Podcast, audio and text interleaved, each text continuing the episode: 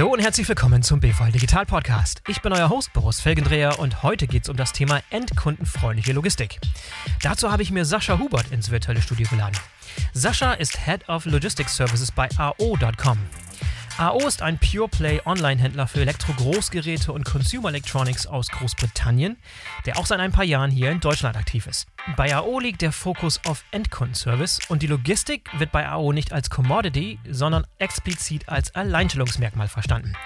Wie das konkret in der Praxis aussieht, das erfahrt ihr jetzt. Viel Spaß! Hallo Sascha, herzlich willkommen zum BVL Digital Podcast. Schön, dass du dabei bist. Ja, hallo Boris, vielen Dank für die Einladung. Ich freue mich sehr. Sehr gerne. Sascha, du bist Head of Logistics Services bei AO Deutschland, also dem Ableger des Online-Händlers AO.com aus UK. Genau. Ähm, so interessant, äh, wenn wir heute eine ganze Episode damit verbringen, was ihr so treibt, was ihr so macht, aber vielleicht zum Einstieg mal ein bisschen dein Hintergrund. Wie bist du ähm, bei AO gelandet? Was ist dein Werdegang? Wie kamst du dahin? Ja, äh, gerne. Ja, ich, ich, ich, bewege mich jetzt seit 20 Jahren beruflich im Umfeld von Logistik und Handel. Ähm, immer thematisch im Schwerpunkt ähm, Prozessoptimierung und IT. Ich habe äh, ganz klassisch BWL studiert, da vom Schwerpunkt äh, auf Operations Research, Logistik, Organisationsmethode gegangen und bin dann nahtlos aus dem Studium ähm, in die Logistik gekommen, bei Kaufhof gestartet, dort in der Logistikabteilung im Stab. Habe da sehr viel gelernt, sehr viele spannende Projekte äh, geleitet als Projektmanager im Importgeschäft, aber auch schon im End-Consumer-Geschäft, was relativ atypisch für den Kaufhof damals war. Bin dann nach meiner Zeit bei Kaufhof äh, zu Karstadt gegangen, äh, sozusagen zur Konkurrenz, habe mal die andere Seite der Macht gesehen. Äh, sehr spannende Erfahrung, ähm, die Geschäftsmodelle zu vergleichen, die Prozesse zu vergleichen. Ähm, habe mich dann hier stärker auf IT und Prozesse fokussiert. Und dann in dem Zuge, als die Logistik ähm, von Karstadt outgesourced wurde, seinerzeit zu DRL, habe ich auch dieses Projekt begleiten dürfen für einen gewissen Teilbereich und bin dann selber auch zur DRL Ah, und ja, okay. äh, da war ich recht lange, da war ich äh, über 13 Jahre, ähm, habe mich auch da um Prozessoptimierung und IT-Management äh, gekümmert. War zunächst verantwortlich für den Bereich Retail, Logistik, das passt ganz, ganz gut zu meinem äh, Werdegang. Und war dann in der letzten Position dort verantwortlich für die IT in der Dachregion. Und ähm, nach über 13 Jahren war es dann noch Zeit, mal was Neues äh, zu wagen und mich noch mal ein bisschen neu zu sortieren.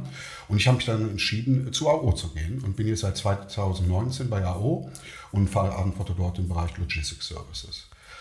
Ja, ja, super interessant. Wie, wie kamst du auf das äh, Unternehmen? Ist es dir vorher schon aufgefallen? Wie kam der Kontakt zustande? Ja, das Wann, was hast du 2019? Okay, ja, da waren sie schon ein bisschen am Start, waren auch schon in Deutschland unterwegs, ja, ne? oder? Ja, ganz genau. Nein, das, das war ganz spannend. Äh, der Kontakt kam über einen Bekannten, der seinerzeit bei AO tätig war. Und äh, er lud mich einfach mal ein, komm mal vorbei, wir tauschen uns mal aus. Und äh, ja, das habe ich dann auch gemacht, äh, im lockeren fachlichen Plausch geendet. Und auf der Rückfahrt habe ich gedacht, ähm, ja, wieso gehe ich da nicht hin? Also spannendes Unternehmen, sehr frisch, agil, möchte den deutschen Markt äh, erobern, hat große Ambitionen, hat auch die Substanz dazu. Ähm, eine gesunde Mutter in UK mit sehr vielen Assets, die wir hier in Deutschland wiederverwenden können. Das fand ich alles sehr spannend. Hatte auch noch so einen gewissen Start-up-Charakter. Ja. Hat es auch mhm. heute noch. Und das hat mich sehr motiviert. Und ja, dann bin ich so sozusagen zur AO gekommen. Ja, interessant vor allem auch, dass du in deiner Mitte der Karriere sozusagen von deinen großen Stationen, Kaufhof, Karstadt, DHL, so die großen Platzhirsche, nochmal zu so einem verhältnismäßig kleineren Angreifer sozusagen gegangen bist, ne? Ja, das ist in der Tat. Ähm, ich, ich hatte für mich einfach das Bedürfnis, wieder näher in Richtung operative Logistik zu kommen, etwas aufzubauen, stärker was mitzugestalten. Ähm, beides, große Unternehmen, mittlere Unternehmen, haben Vor- und Nachteile. Ähm, ja. Ich fand es für mich und finde es auch heute noch für mich extrem spannend, in diesem Umfeld tätig zu sein und das Geschäft weiter nach vorne zu entwickeln. Ähm, ich habe es nicht bereut, ich bin sehr zufrieden und es macht einfach Spaß. Ja, hervor, ja. Wenn man so die Unternehmensentwicklung äh, verfolgt, dann kann man verstehen, warum. Äh, ihr seid sehr hm. erfolgreich, ihr seid sehr stark gewachsen. Auch hier in Deutschland äh, ist schon, schon recht erfolgreich, obwohl ihr erst äh, seit relativ kurzer Zeit unterwegs seid. Darüber werden wir alle sprechen. Aber gib uns vielleicht mal so ein bisschen so ein kleines Update nochmal, was das Unternehmen macht, so die Hintergründe, wie alles entstanden ist ähm, damals in UK. Ja, gerne. Also viele kennen AO möglicherweise noch gar nicht. Ähm, das ist schade und das wollen wir natürlich ändern. Aber was machen wir überhaupt? Also wir sind Händler, wir sind ähm, Internet Pure Player, spezialisiert auf Haushaltsgeräte, Elektrogroß- und Kleingeräte und auch Unterhaltungselektronik. Das sind unsere Kernsortimente. Ähm, wir sind aktuell tätig in UK und in Deutschland. Unser, ja, unser, unser, äh, unser Headquarter sitzt in UK. Wir haben eine relativ große Sortimentsbreite, auch in Deutschland am Start. In unserem Sortiment bieten wir im aktuell lebenden Sortiment über 4000 Produkte an und wir liefern über unsere eigene Logistik an den Endkunden aus. Ähm, unsere Zielsetzung ist es, dem Kunden über die gesamte Customer Journey einen Top-Service zu bieten. Also das ist das, was äh, uns treibt, was uns prägt. Wir wollen diese Kategorie führen über die Qualität. Das betrifft einmal die Sortimentsauswahl, die Art der Produktpräsentation, die Kundenberatung. Wir haben ein eigenes Contact Center. Wir liefern zum Wunschtermin an den Wunschort, also den Verwendungsort. Wir machen Einbauservices, wir machen Installationsservices, kümmern uns um die Entsorgung im Grunde genommen möchten wir dem Kunden das rundum sorglos Paket äh, liefern. Und im Englischen heißt es, äh, we are aiming for the happiest customer. Also wir wollen den glücklichsten, den zufriedensten Kunden. Das ist die Mission, an der wir jeden Tag arbeiten. Ja. Und wenn man die, du fragtest nach der Firmengeschichte, wie ist das überhaupt entstanden? Das alles hat ja eine Genese. Und die Geschichte wird auch in unserem Unternehmen sehr gerne und sehr häufig erzählt, aber ich erzähle sie auch hier. Das ja, Unternehmen ja. ist gegründet ähm, infolge einer Wette. Unser Gründer John Roberts hat mit, seinem, mit einem seiner damaligen Freunde, Alan Netchford, eine Wette abgeschlossen, ähm, ob es überhaupt möglich sei, Waschmaschinen äh, online zu verkaufen. Und John hat die, ähm, hat die Chance ergriffen, hat die Herausforderung genommen und fünf Monate später AO gegründet. Ähm, mit zwei, Im Jahr 2000 ähm, war es dann der erste Online-Pure-Retailer in UK in diesem Bereich und ist erfolgreich gewachsen. Und dann kam 2009 eine sehr spannende und für uns heute noch prägende ähm, Entwicklung. Man entschied sich, John entschied sich, dass die Logistik entscheidend ist für, für den ganzen Service. Und man hat sich entschieden, die Expert Logistics Group aufzukaufen, sprich einen Kontraktlogistiker äh, ins Reich ja. zu holen, um eben diese mhm. Kompetenzen reinzuholen. Und man sieht die Logistik als Chance zur Differenzierung und es ist ganz wesentlich, wir wollen, und das ist in unserer DNA auch heute noch drin, eben die Kontrolle über den Prozess haben. Und so hat man sich 2009 dazu entschieden und dieses Modell entsprechend weiterentwickelt. Seit 2014 sind wir an der Börse, wir sind eine PLC und seit 2014 sind wir auch in äh, Deutschland am Start. Ähm, seinerseits gestartet mit dem Slogan Elektro-Großgeräte am nächsten Tag geliefert. Also Next Day war sozusagen unser Start. Ähm, mhm. Und ja, den Weg sind wir weitergegangen. Ich werde nachher, wenn wir dazu kommen, was ich hoffe, wenn wir so ein bisschen auf das Geschäftsmodell eingehen, auch noch ein bisschen berichten, darstellen, wie wir das Geschäft rund um das Thema Handel aufbauen, weil es ein Ökosystem ist, was wir aufbauen, welches uns befähigt, schneller zu wachsen, Synergien zu schöpfen etc. Und das passt jetzt ganz gut auch in 2017, einen weiteren Milestone, wo wir in Großbritannien ein auf Recycling spezialisiertes Unternehmen aufgekauft haben. Und mhm. wir nun auch einer der größeren äh, Recycling- und Verwerter, Aufbereiter für weiße Ware in UK sind. Zahlen, Daten, Fakten? Ja, ja, mich würde interessieren, wie, wie groß ist momentan eigentlich der Durchdringungsgrad von, von Online äh, in, im Bereich weiße Ware und also Elektro-Großgeräte in Deutschland? In UK wahrscheinlich etwas höher als in Deutschland, wäre so meine Vermutung. Ja, was, richtig? Ja, die, die, konkreten Zahlen kann ich dazu jetzt gerade gar nicht berichten, aber was wir sehen, ist natürlich durch Corona, dass der Shift in Richtung Online äh, rasant ist. Also wir haben im letzten Jahr ein rasantes ähm, Umsatzplus äh, verzeichnet. Wir sehen, dass der Traffic auf der Seite deutlich steigt. Und wir sehen, dass diese Kategorie im Online-Geschäft noch sehr viel Potenzial bietet. Das ist das, was wir ja. auf jeden Fall beobachten können.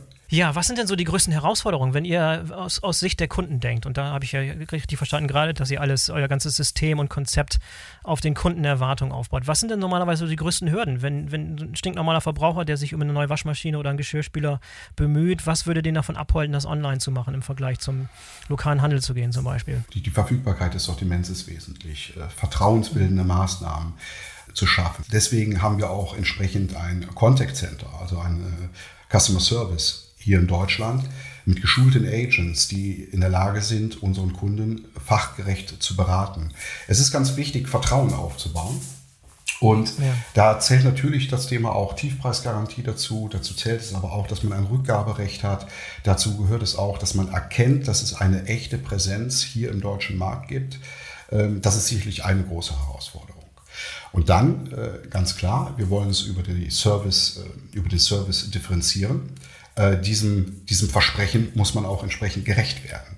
Und in der aktuellen Situation, wo wir mit großem Mengenwachstum äh, ähm, uns auseinandersetzen dürfen, ist es natürlich wichtig, auch das Qualitätsniveau aufrechtzuerhalten. Also auf der einen Seite hoch zu skalieren, fein, ähm, aber bitte bei der richtigen, in der richtigen Qualität. Und daran arbeiten wir, da sind wir recht gut unterwegs. Der Kundenzuspruch gibt uns recht.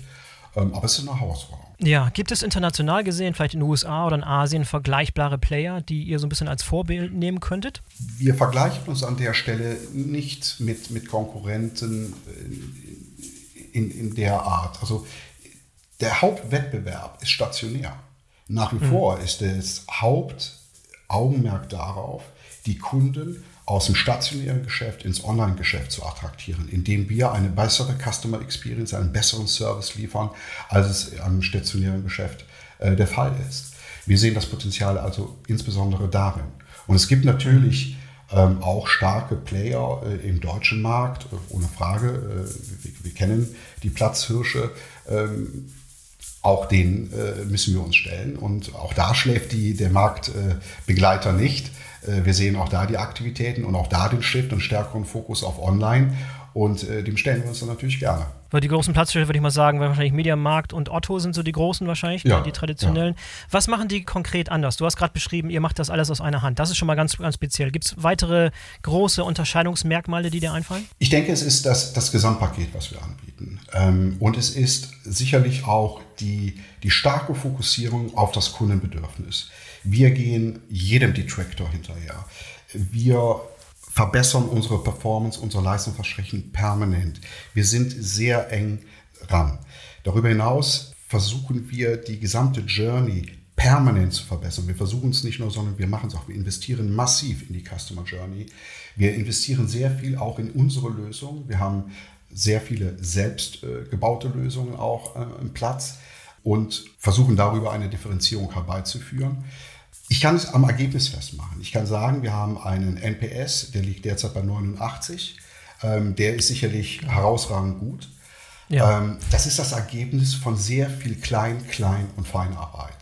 Ähm, ich habe keine Vergleichswerte. Ich kann also nicht sozusagen zu unseren äh, Begleitern äh, vergleichen, aber kann an dem Ergebnis festmachen, dass wir auf dem richtigen Weg sind. Ja, du hast eben schon mal gesagt, dass die Logistik bei euch so eine große Rolle spielt. Das habt ihr auch schon 2009 erkannt, als ihr den Logistikdienstleister in UK gekauft habt und dann das ganze Unternehmen sozusagen darauf ausgerichtet habt, das auch zu eurem ja, Unique Selling Point sozusagen zu machen, dass die Logistik einfach auch so stark dahinter ist. Kannst du noch mal ein bisschen betonen oder ein bisschen näher darauf eingehen, warum die Rolle der Logistik so wichtig ist für euch? Ja, ähm, die Logistik ist deshalb essentiell, weil sie wir bewegen uns in dem Hauptsortiment, in dem umsatzstärksten Sortiment, bewegen wir uns im Bereich Zweimann-Handling. Das bedeutet für uns natürlich auch, dass die, die Zustellung und die erweiterten Services, die wir dem Kunden anbieten, wir gehen in das Haus des Kunden, wir verbringen äh, das Gerät an den Verwendungsort, wir schließen es an. Das heißt, die Verweildauer unseres Teams beim Kunden ist in der Regel über 15 Minuten. Ähm, wenn es eine komplexere Installationsleistung ist, kann es auch bis zu 45 Minuten dauern. Das heißt, es ist der persönlichste Touchpoint, den wir haben. Hier wird es persönlich. Und der Fahrer, das Fahrerteam ist das Gesicht von AO zu unserem Kunden. Und deshalb ist die Logistik die Chance zur Differenzierung, aber auch zugleich eine notwendige Kompetenz, um die heutige Erwartungshaltung der Kunden zu erfüllen. Und diese wird natürlich geprägt auch von anderen großen Playern, wie beispielsweise Amazon, wenn es um das Thema Tempo und Geschwindigkeit geht. Ähm, wir haben aber auch ähm, eine Erwartungshaltung gerade im deutschen Markt geprägt vom Kundendienst äh, der klassischen Anbieter. Und in diesem Feld bewegen wir uns. Und das ist unsere Chance, darüber äh, zu, uns zu differenzieren und nicht zur Commodity zu werden. Wir wollen die Last Mile nicht in die Hände anderer geben, sondern wir wollen die mhm. Last Mile für unser Geschäft nutzen und entsprechend optimal gestalten. Ja, da, du hast es schon erwähnt, da, da, spielt Vertrauen auch eine ganz andere Rolle als beim Paketdienstleister zum Beispiel, der im Zweifel nur das Paket vor der Tür lässt und da, da ist auch dieses Vertrauensverhältnis gar nicht da und vielleicht auch nicht notwendig, aber wenn jemand bei uns ins Wohnzimmer kommt und da den Fernseher installiert oder eine halbe Stunde in der Küche rumwirbelt, das ist schon mal eine andere, andere Nummer, anderes, ja. anderes Vertrauensverhältnis auch, was man aufbauen ja. muss. Ne? Ja, ja, absolut. Ja, dann, dann äh, erzähl uns mal ein bisschen was über euer Logistik-Setup. Woher kommt die Ware, Zentrallager, Depots, Lieferflotte, all mal ein bisschen, du weißt, unser Publikum sind Logistikexperten, die kennen sich aus, das heißt, lass uns da mal bis, besonders tief einsteigen, um mal zu verstehen, wie ihr logistisch so aufgestellt seid. Ja, gerne. Um das, um das wuppen zu können, was du gerade beschrieben hast. Ja, genau. Ja, gerne. Also das, äh, wir haben ein Zentrallager, in der Tat. Wir haben ein Zentrallager in Bergheim, das ist in der Nähe von Köln. Ähm, wir haben da 35.000 Quadratmeter Nutzfläche aktuell, ähm, prüfen derzeit äh, Erweiterungsoptionen, ist aber nochmal ein anderes Thema. Das ist unser Zentrallager. In diesem Zentrallager äh, liefern unsere Partnerlieferanten entsprechend ihre Ware an. Im Lager selber haben wir relativ einfache Technik im Einsatz. Das ist eine recht robuste Logistik, die wir hier haben, ein sehr niedriger Automatisierungsgrad. Ähm, wir arbeiten, was die Bevorratung anbelangt, über klassisch Blocklagerung, aber auch äh, Fachboden. Ähm, klar, im Blocklager die Schnelldreher, im, im Fachboden die langsamdrehenden. Ähm, wir haben bundesweit ein Netzwerk von 15 Depots und heute eröffnen wir das 16. Depot. Ähm, also mhm. wir skalieren auch da entsprechend hoch, um entsprechend effiziente Prozesse sicherzustellen und auch die, die, die, die Flächenabdeckung äh, zu optimieren. Wir haben eine AO-Flotte, wir liefern in der Regel mit 3,5 Tonnen aus. Wir haben eine Flotte mit ca. 51 Vans und wir haben ca. 500 Mitarbeiter im Bereich Logistik und Service. Logistik, operative Logistik, Customer Service zählen wir dazu, das ist Operations, ähm, weil Logistik und Customer Service sehr, sehr eng miteinander zusammenarbeiten.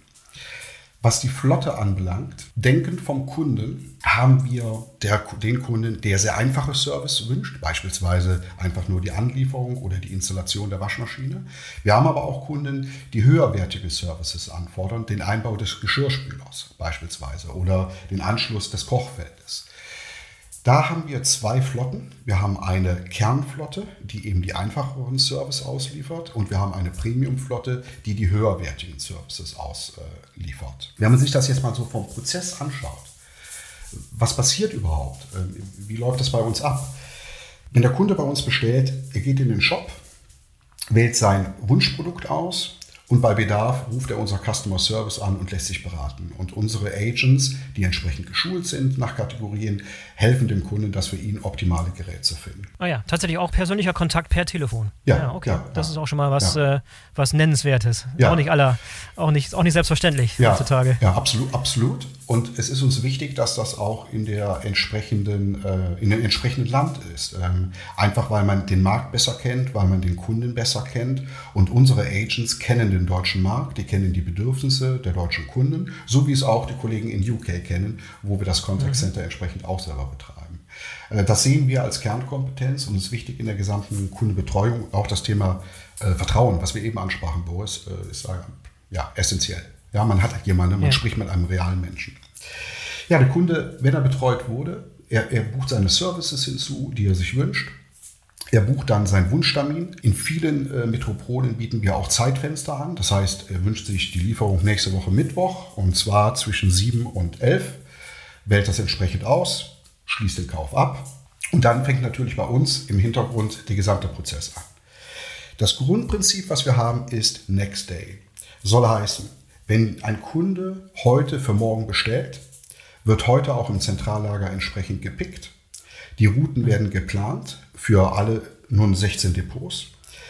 Die Hauptläufe, also sprich die Transporte vom äh, Zentrallager in Bergheim bis in die Depots, treffen in den Depots gegen 5, 6 Uhr ein morgens.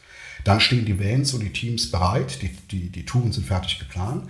Und jetzt ist ein ganz wichtiger Punkt in unserer Prozesskette, jetzt entladen die Teams die Hauptläufe und beladen ihre Vans. Das heißt, die übernehmen die Verantwortung für ihre Tour. Das ist ihr Baby, dafür sind sie verantwortlich, dass es vollständig ist, dass die Ware korrekt ist, etc. Und es ist wichtig, dass wir frühzeitig feststellen, wenn es Prozessstörungen gibt, weil wir dann frühzeitig den Kunden informieren können, dass dann eben doch etwas nicht mal nicht funktioniert. Also es ist wirklich wichtig, früh im Prozess zu agieren und ähm, ja, sich darauf aufzurichten. Ja, die Teams übernehmen planen ihre Tour und ab 7 Uhr geht es dann auf die Straße und es wird zugestellt, sodass dann eben am nächsten Tag, wenn der Bedarf für den nächsten Tag da ist, zugestellt und installiert wird. Und während des gesamten Prozesses kommen wir wieder zum Contact Center, unterstützt das ähm, Contact Center den Kunden, aber nicht nur den Kunden, sondern auch unser Team vor Ort. Es gibt immer wieder mal Komplikationen. Eine Installation funktioniert nicht. Ähm, es wurde das falsche Gerät gepickt, auch das kommt vor. Oder es wurde das falsche Gerät bestellt. Der Kunde hat sich vertan. Auch wir stehen schon mal mit den großen Side-by-Side-Kühlschränken vor der Türe und kommen nicht rein, weil die Türe ist zu klein. äh, diese Diskussionen, die gibt es. Und unser Modell ist es dann, diese Diskussionen, die entstehen, von der Straße wegzunehmen, vom Team wegzunehmen. Unser Contact Center übernimmt und wird mit dem Kunden eine Lösung finden. Und dadurch ist der Prozess smooth und er ist insbesondere auch dann smooth, wenn mal was nicht äh, optimal läuft. Und worauf wir ja schon sehr Wert legen ist, der Kunde ist Teil der Veranstaltung. Also es ist nicht einfach, wir liefern aus und dann ist es das. Der Kunde bekommt natürlich die Bestellbestätigung, aber er bekommt auch am Vorabend, bevor wir ausliefern, ein Avis äh, per Mail, per SMS über sein Zeitfenster, also über vierstündiges Zeitfenster, damit fangen wir an. 30 Minuten bevor das Zustellteam beim Kunden eintrifft, wird äh, der Kunde angerufen. Wir sind unterwegs. Äh, Peter van der O, äh, wir liefern Ihnen folgendes Gerät. Wir freuen uns, Sie nachher zu sehen.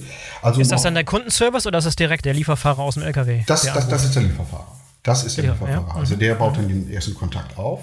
Ja. Und während all dessen hat der Kunde immer Zugriff auf eine Real-Time-Tracking. Sprich, er hat eine Map, sieht die Position des Vans. Das ist ganz wichtig, dass er sieht, wo es ist, weil der Kunde kennt seine äh, Umgebung am besten. Wenn der Van gerade im Nachbarort ist, weiß der Kunde ganz genau, in fünf Minuten sind die bei mir. Wir zeigen ihm an, wie viele Stops er noch hat. Und äh, wir machen das, um eine Win-Win-Situation zu generieren. Der Kunde wartet nicht auf uns, aber wir warten auch in der Regel nicht auf den Kunden. Das ist ganz für uns essentiell, auch um profitabel zu sein. Wir haben klar. nicht die ja. Zeit, um 20 Minuten vor der verschlossenen Türe zu warten. Das ist nicht Ja, ja, klar. Ja, das ist so im Grunde genommen der Prozess. Ja. ja. sag doch mal ein paar Dinge zu, den, zu der Technologie, die da im Hintergrund steht. Das interessiert mich am meisten, weil du hast gerade erwähnt, viele der Dinge habt ihr selber gebaut. Lass uns mal anfangen mit dem, was du gerade erwähnt hast, dieses Real-Time-Tracking. Was ist das ein selbstgebautes System und ja. worauf basiert das? Wie funktioniert das? Was läuft da im Hintergrund ab, um das möglich zu machen? Ja, die, die, äh, die technische Plattform kann ich dir an der Stelle so nicht sagen, das ist selbst gebaut. Ähm, die Konnektivität und die, die Lokalisierung erfolgt letztendlich über die Mobile Devices, äh, die wir auf den Vans haben. Wir haben zum Beispiel für die, die Customer Communications setzen wir natürlich auch Standardsoftware, die auf unsere Bedürfnisse gecustomized ist, ein. Ähm, viel mehr kann ich dazu auch nicht sagen. Äh, ja, das, das eine oder andere ist sicherlich auch ähm, etwas, was wir nicht kommunizieren möchten. Und vielleicht nochmal ein paar Schritte zurück. Du hattest vorhin erwähnt, äh, habe ich mir eine kleine Notiz gemacht dazu, im Zentrallager wäre noch sehr, sehr viel analog und manuell und nicht sehr viel automatisiert. Ja. Meinst du, das kommt noch oder ist das wirklich, da ist kein Painpoint und da, da kann man noch lange Zeit so nach, nach herkömmlichem Muster das Lager betreiben oder glaubst du auch, dass auch da auf kurz oder lang ähm, die Automatisierung Einzug halten wird? Ich glaube schon, dass es auch Potenzial zur Automatisierung gibt. Ähm, wir untersuchen das auch. Äh, wir befassen uns mit den Möglichkeiten, die wir, die wir dort sehen. Aber man muss natürlich sehen, dass ähm, unser Sortiment auch spezielle Anforderungen hat. Und ähm, wir sehen nach wie vor in unseren Prozessen, die wir nutzen, wir arbeiten natürlich äh, mit, mit, mit, Klammerstaplern für unser Sortiment, wir arbeiten aber auch sehr viel manuell. Nach wie vor ist in der Logistik bei uns die Sackkarre ein essentielles Arbeitsinstrument. Es ist ja unfassbar schnell, unfassbar effizient und die Mitarbeiter entwickeln Fertigkeiten, äh, mit der Ware und mit ihrem Arbeitsgerät umzugehen, was man so nicht für möglich hält. Ich war da selber sehr überrascht, als ich bei AO angefangen habe. Ähm, aber ich musste mich zwischenzeitlich doch auch belehren lassen, dass die Effizienz äh, auch in dieser konventionellen Form der Logistik eine sehr hohe ist.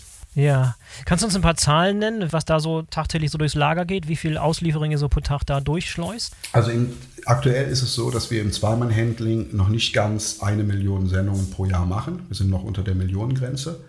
Mhm. Aber das ist dann schon erträglich. Ne? Ähm, was ich sagen kann, auf Gruppenebene machen wir pro Tag ähm, um die 14.000 Zweimann-Handling-Sendungen, sodass wir hier schon eine Größenordnung haben, die spürbar ist. Ja. ja, ja, es geht ja letztlich auch um Auslastung. Also je größer ja. ihr seid und desto besser ihr ausgelastet seid, desto profitabler könnt ihr am Ende sein. Was sind weitere Stellschrauben, auf die ihr schaut, um das Ganze auch profitabel zu machen? Ich kann mir vorstellen, dass das klingt alles hervorragend, klingt alles super, vom Kunden heraus denken, aber letztlich muss das Ganze auch irgendwie finanziert werden. Die Margen sind äh, traditionell gering in diesem, in diesem Business ja. und dann auch noch die freie, freie Logistik obendrauf satteln sozusagen. Was sind für euch die Stellschrauben, dass ihr das Ganze profitabel auch machen könnt?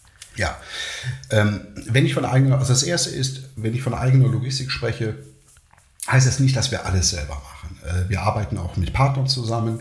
Äh, wir betreiben nicht alle 16 Depots in Eigenregie, sondern wir arbeiten im Eigenfremdmix. Wir skalieren natürlich und passen uns an die Saisonalität über die klassischen Instrumente an. Sprich, wir haben Zeitkonten, wir haben entsprechend flexible äh, Kooperationsverträge etc. Was für uns in Summe sehr wichtig ist, dass wir eine recht präzise Planung haben, einen recht präzisen Forecast haben. Und da stecken wir sehr viel Intelligenz rein. Wir können relativ gut prognostizieren, wie der Abverkauf sich gestaltet und unsere Ressourcen entsprechend darauf ausrichten. Und wir haben eine hohe Flexibilität, um eben hohe Flexibilität im Hinblick auf ähm, Anzahl der, der Zustellteams hoch und runter zu skalieren. Das können wir in einer sehr kurzen Fristigkeit sehr effizient gestalten, ohne dass dann entsprechend Remanenzkosten entstehen. Und das nächste, was wir machen, ist, dass wir in unserer Art und Weise, wie wir den, auch den Kunden ein Stück weit führen, unsere Kapazitäten sind auch bepreist. Ähm, in der Regel haben wir eine Zuschwellkostenbeteiligung durch den Kunden und wir mhm. spielen mit der auch dynamisch. Wenn das Angebot knapper wird, wird dieser Service entsprechend teurer. Und ah ja, okay. Wir so nach dem Uber-Modell. ja, ja okay. wenn man so macht. Ähm, also wir kommen von verschiedenen Seiten, wie wir äh, diesen, diesen Ansätzen äh, begegnen, um entsprechend in einer äh, hohen Effizienz zu fahren. Und da haben wir jetzt gerade in den letzten zwei Jahren sehr große Fortschritte gemacht und sind da sehr zufrieden mit den Stellhebeln, die wir da auch weiter identifiziert haben. Ich möchte jetzt nicht in alle Details dort reingehen, weil es dann schon sehr ins Detail geht, aber die spannenden Stellschrauben sind natürlich die Flexibilisierung ähm, und natürlich äh, das Forecasting äh, des Demands. Ja, wie sieht eigentlich die Saisonalität aus bei weißer Ware? Gibt es eine ausgeprägte Saisonalität? Ist die Richtung Weihnachten und sowas oder, oder verteilt sich das relativ gleichmäßig übers Jahr? Ich meine, bei Consumer Electronics ist es offensichtlich, aber bei, bei weißer Ware, wie sieht das da aus? Ja, also man soll es nicht äh, glauben, aber wir haben natürlich auch äh, Black Friday. Also Black Friday ist unser absoluter Peak. Äh, das ja. Weihnachtsgeschäft ist natürlich auch stark. Ähm, wir sind gerade ab September, Oktober, November, das ist bei uns High Season und die flacht dann etwas ab, ab Februar.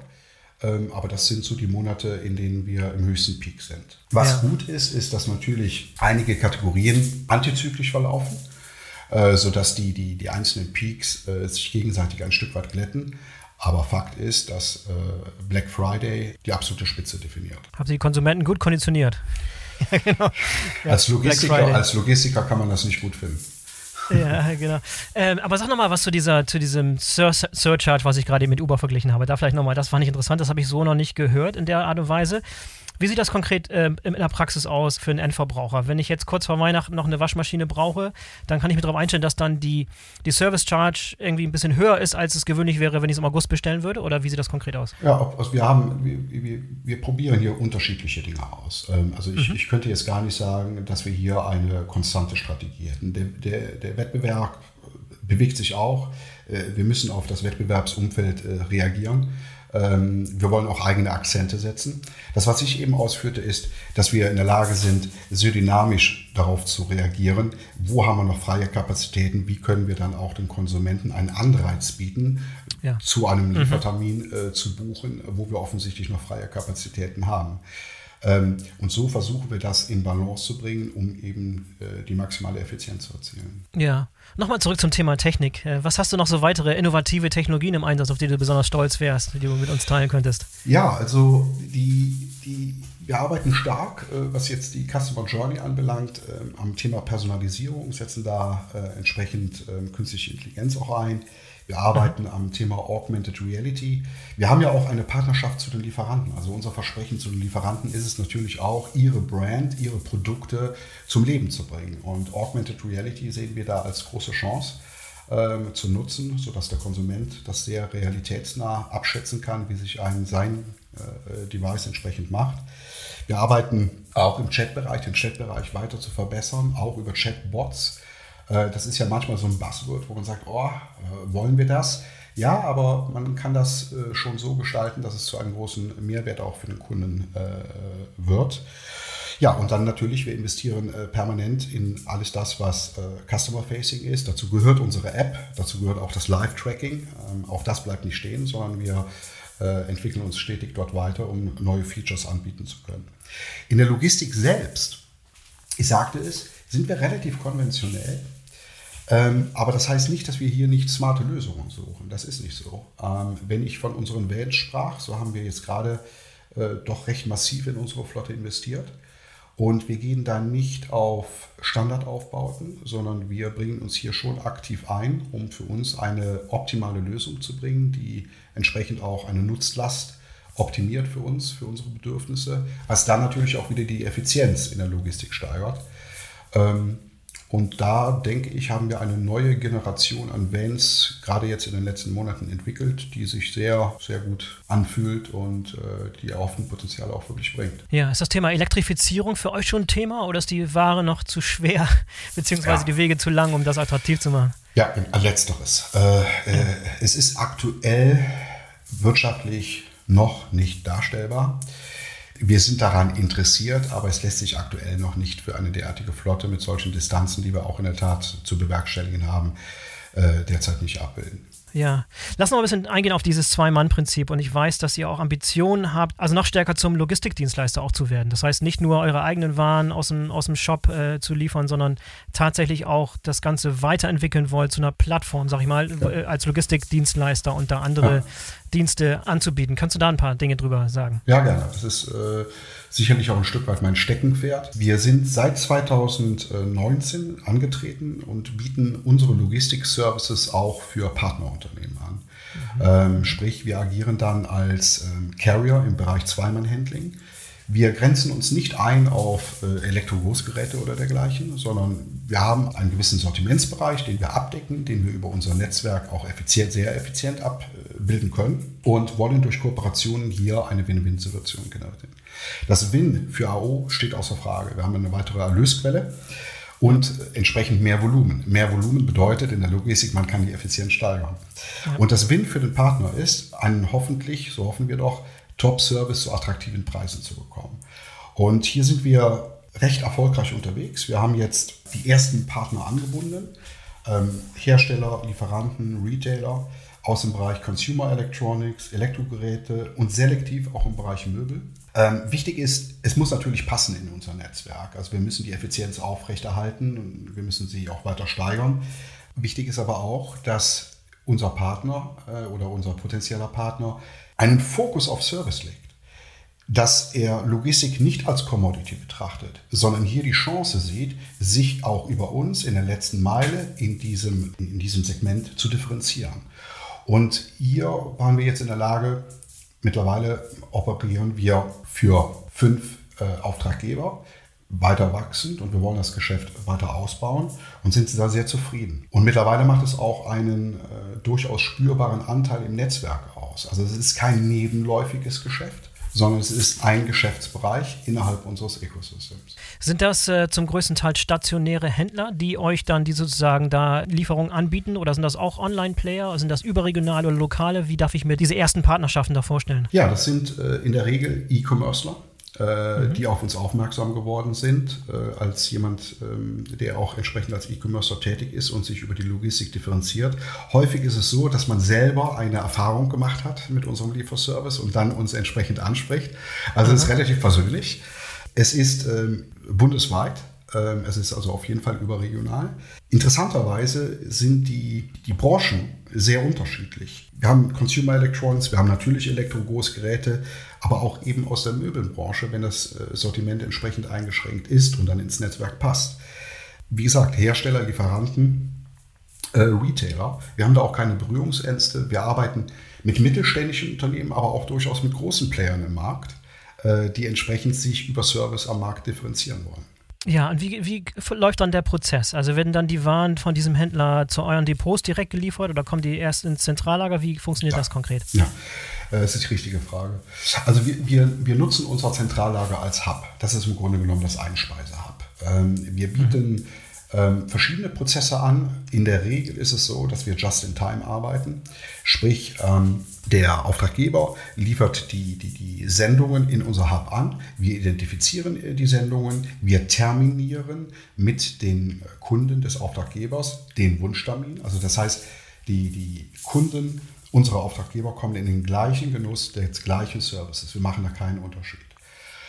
Wir terminieren, falls notwendig wird die Ware gepuffert. Ähm, wir haben auch andere Modelle, wo wir zunächst die Terminierung machen und bekommen dann erst die Ware angeliefert und haben dann wirklich einen Just-in-Time-Prozess. Sobald die Ware bei uns angeliefert ist, wird sie umgeschlagen, geht also aus dem Wareneingang in den Warenausgang, wird ganz normal entsprechend in die Hauptläufe gebracht und entsprechend verladen. Die gesamte Kommunikation, die ich eben ausgeführt habe, auch zu den Kunden unserer Auftraggeber, ist entsprechend dann sehr gebrandet auf unseren Auftraggeber. Das heißt, wir treten auf im Namen, mhm. im Auftrag des Auftraggebers und das wäre meine Frage gewesen, ne? weil, weil normalerweise die Plattform und die, die, die Nachrichten, die man bekommt und der Van selber sind ja normalerweise AO gebrandet. Das wäre ein bisschen irreführend wahrscheinlich. Wie, wie stellt ihr sicher, dass das aus einem Guss kommt und dann ja. im Namen und auch im Branding des, ja. äh, des Partners? Ja, äh, sämtliche Customer Communications ist adaptiert auf den Partner. Und mhm. wir sind sozusagen als äh, Co-Branding enthalten, damit man uns identifiziert und äh, treten entsprechend dann auch in unserer Rolle als Logistikdienstleister des Auftraggebers auf. Wir, wir, unsere Fahrer werden auch geschult, also auf die, auf die Auftraggeber. Wir, wir melden uns, äh, wenn unsere Fahrer sich 30 Minuten vorher beim Empfänger melden, melden sie sich auch unter Verweis auf den Auftraggeber und auch in der Sprachregelung, die wir vom Auftraggeber bekommen. Also wir gehen sehr weit auf die Bedürfnisse mhm. aus. Die Fahrer sind entsprechend unterstützt über entsprechende Devices. Ja. Du hattest vorhin äh, einmal kurz das Stichwort Möbel genannt. Ich kann mir vorstellen, dass ein Möbel noch ein komplett anderes Konzept ist mit super langen Lieferzeiten und da muss irgendwie, da wird echt wirklich gefertigt, wenn bestellt wird und so weiter. Wie passt das ins Konzept? Ja, also Möbel ist sicherlich vom, vom Sortiment ein, ein, für uns ein, ein spezielles Sortiment. Wir, wir sind in der Lage, in gewissen morphologischen Grenzen einen sehr guten Service zu bieten, aber wir können nicht frei sagen, wir, wir, wir, bieten das gesamte, wir, liefern das gesamte Sortiment eines Möblers aus. Dazu sind wir nicht ausgestattet. Aber es gibt Bereiche, es gibt Nischen, in denen wir einen Mehrwert stiften können und das tun wir auch. Letztendlich auf dein, und auf deine Frage nochmal konkret einzugehen, das Thema Liefertermin, Verfügbarkeit, das ist letztendlich nicht unser, unsere Herausforderung. Das ist die Herausforderung äh, unseres Partners, äh, der seinen Shop betreibt. Ähm, wir bekommen ja die Ware dann, wenn sie verfügbar ist. Und wir bekommen entsprechend auch die, die äh, und können mit den Informationen im Vorfeld arbeiten. Aber unser Prozess beginnt dann, wenn wir letztendlich den Auftrag für den Transport bekommen. Von mhm. daher haben wir diese Herausforderung, äh, ist nicht unsere Herausforderung.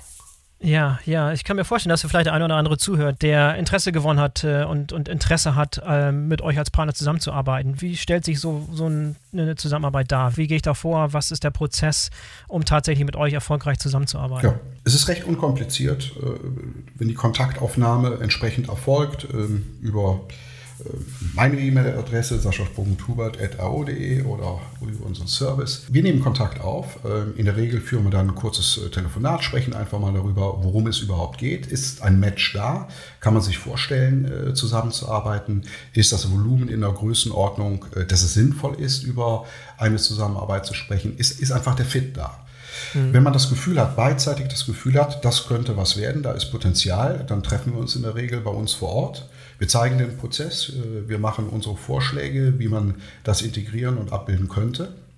Und dann sind wir in der Lage, wenn man dann handelseinig ist, ähm, sind wir in der Lage, recht schnell äh, Kunden zu onboarden. Ja, so, so läuft es. Also recht unkompliziert. Wobei wir ganz klar ähm, sagen, wir wollen nicht zu einem Systemanbieter werden. Ähm, äh, wir stellen uns auch nicht in die Konkurrenz oder in den Vergleich zu den klassischen Systemanbietern. Das ist gar nicht das, wo wir hinwollen, sondern wir sehen uns als äh, Logistikdienstleister in der Nische. Ähm, mhm. und wollen uns hier weiter etablieren und das Geschäft entsprechend weiter ausbauen. Und vielleicht nochmal zusammenzufassend, äh, wenn jemand zuhört, was sind so die Eckdaten, was sind so die, die Bullet Points, die ihr abklappert in Bezug auf Größe hast du gerade, äh, also Customer Focus war ganz klar, was sind so die weiteren, so die, die, die Grundpunkte, die man okay. abhaken müsste, um überhaupt da äh, das Gespräch suchen zu wollen? Ja, absolut. Also klar, das Sendungsvolumen, also Mengengerüst, ähm, wir haben eine IT-Integration zu leisten, ansonsten können wir unsere Services nicht bringen.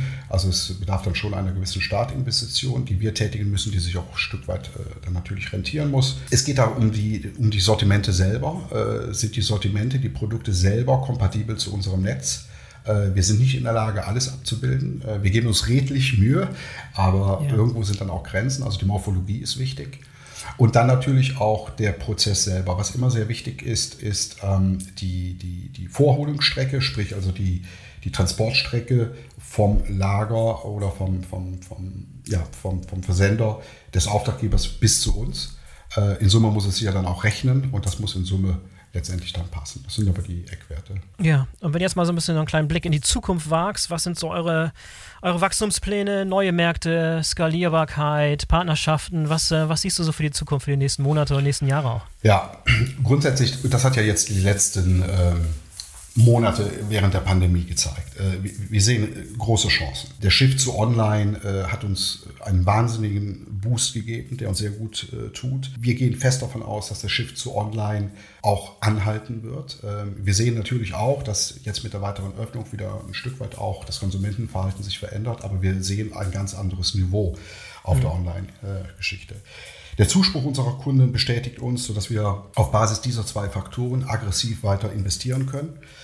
Wenn ich jetzt auf Deutschland erstmal schaue, im Retail-Bereich, wir wollen wachsen. Ähm, wir sind jetzt, äh, seitdem wir in Deutschland ähm, gelauncht sind, jedes Jahr um ca. 30 Prozent hier und hier gewachsen. Das wollen wir fortsetzen. Unser Markteinteil in Deutschland ist immer noch recht gering. Ähm, von daher ist die Chance groß. In UK sind wir Category Leader, haben einen Marktanteil äh, von über 20 Prozent. Ähm, warum sollte uns das in Deutschland nicht gelingen? 20 Prozent im Bereich Whiteware im Online-Bereich ja, oder ja, was? Genau. Ja, okay. Genau. Mhm. Und wir werden weiter unser Angebot investieren, die Services weiter verbessern, also sprich Mehrwertservices, aber auch Lieferservices.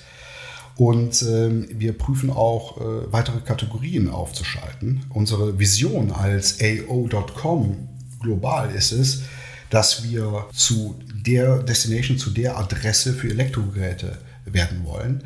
Äh, da ist noch viel äh, Potenzial da, aber wir trauen uns das zu. Es ist eine Reise, auf der wir uns äh, befinden, aber mit einem klar definierten Ziel. Also das sehe ich ganz klar auf Deutschland-Ebene.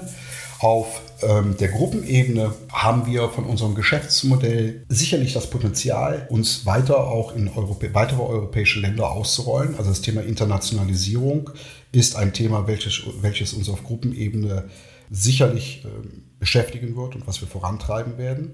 Neben dem noch unerschlossenen Potenzial in Deutschland und äh, in UK.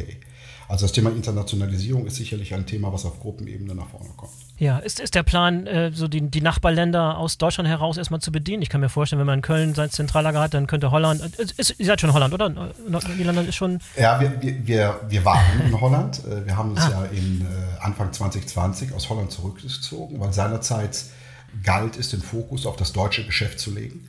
Ähm, aber ja, je nachdem, für welche Territories, wie wir sagen, wir uns entscheiden, ist natürlich äh, auch unser Zentrallager in Bergheim prädestiniert, um eine Rolle in der Logistik zu spielen. Ähm, ich glaube aber nicht, dass wir unsere Entscheidung davon abhängig machen, ähm, wo wir derzeit unsere Infrastruktur haben. Wir werden unsere Infrastruktur so ausrichten, wie wir die Zielmärkte bearbeiten wollen. Und ähm, ich bin selber auch sehr gespannt an der Stelle, in welche Richtung es geht. Aber das wird ein Fokus der nächsten fünf Jahre sein. Ja, und wenn ihr so starkes Wachstum anstrebt, dann müsst ihr auch wachsen vom Team her. Äh, habt ihr viele offene Stellen? Suchst du, suchst du nach interessanten, talentierten Leuten, die vielleicht zuhören? Ja, also ähm, wenn jemand ähm, ähm Interesse äh, bekommen hat, äh, ja, wir suchen natürlich ähm, in, in allen Bereichen, ob es Trading ist, ob es äh, im Bereich Marketing ist, ob es in der Logistik ist. Wir wollen uns äh, verstärken, äh, sind auch gut dabei und Interessierte und ähm, ja, Interessierte sind immer gerne gesehen. Ja, habt ihr ein zentrales großes Büro oder habt ihr mehrere kleine oder mehr Homeoffice? Was seid ihr momentan aufgestellt? Ja, ja, ja ganz spannend. Da hat ihr das letzte Jahr auch äh, alles von links nach rechts gedreht. Äh, ja. Wir haben ein Headquarter ähm, äh, welches in Bergheim in der Nähe von Köln ist. Wir gehen aber mehr und mehr zu Mobile Work. Ähm, wir haben jetzt die gesamte Pandemie, da wo es möglich war, aus dem Homeoffice heraus bestritten. Ähm, wir sehen Vorteile äh, des Mobile Works.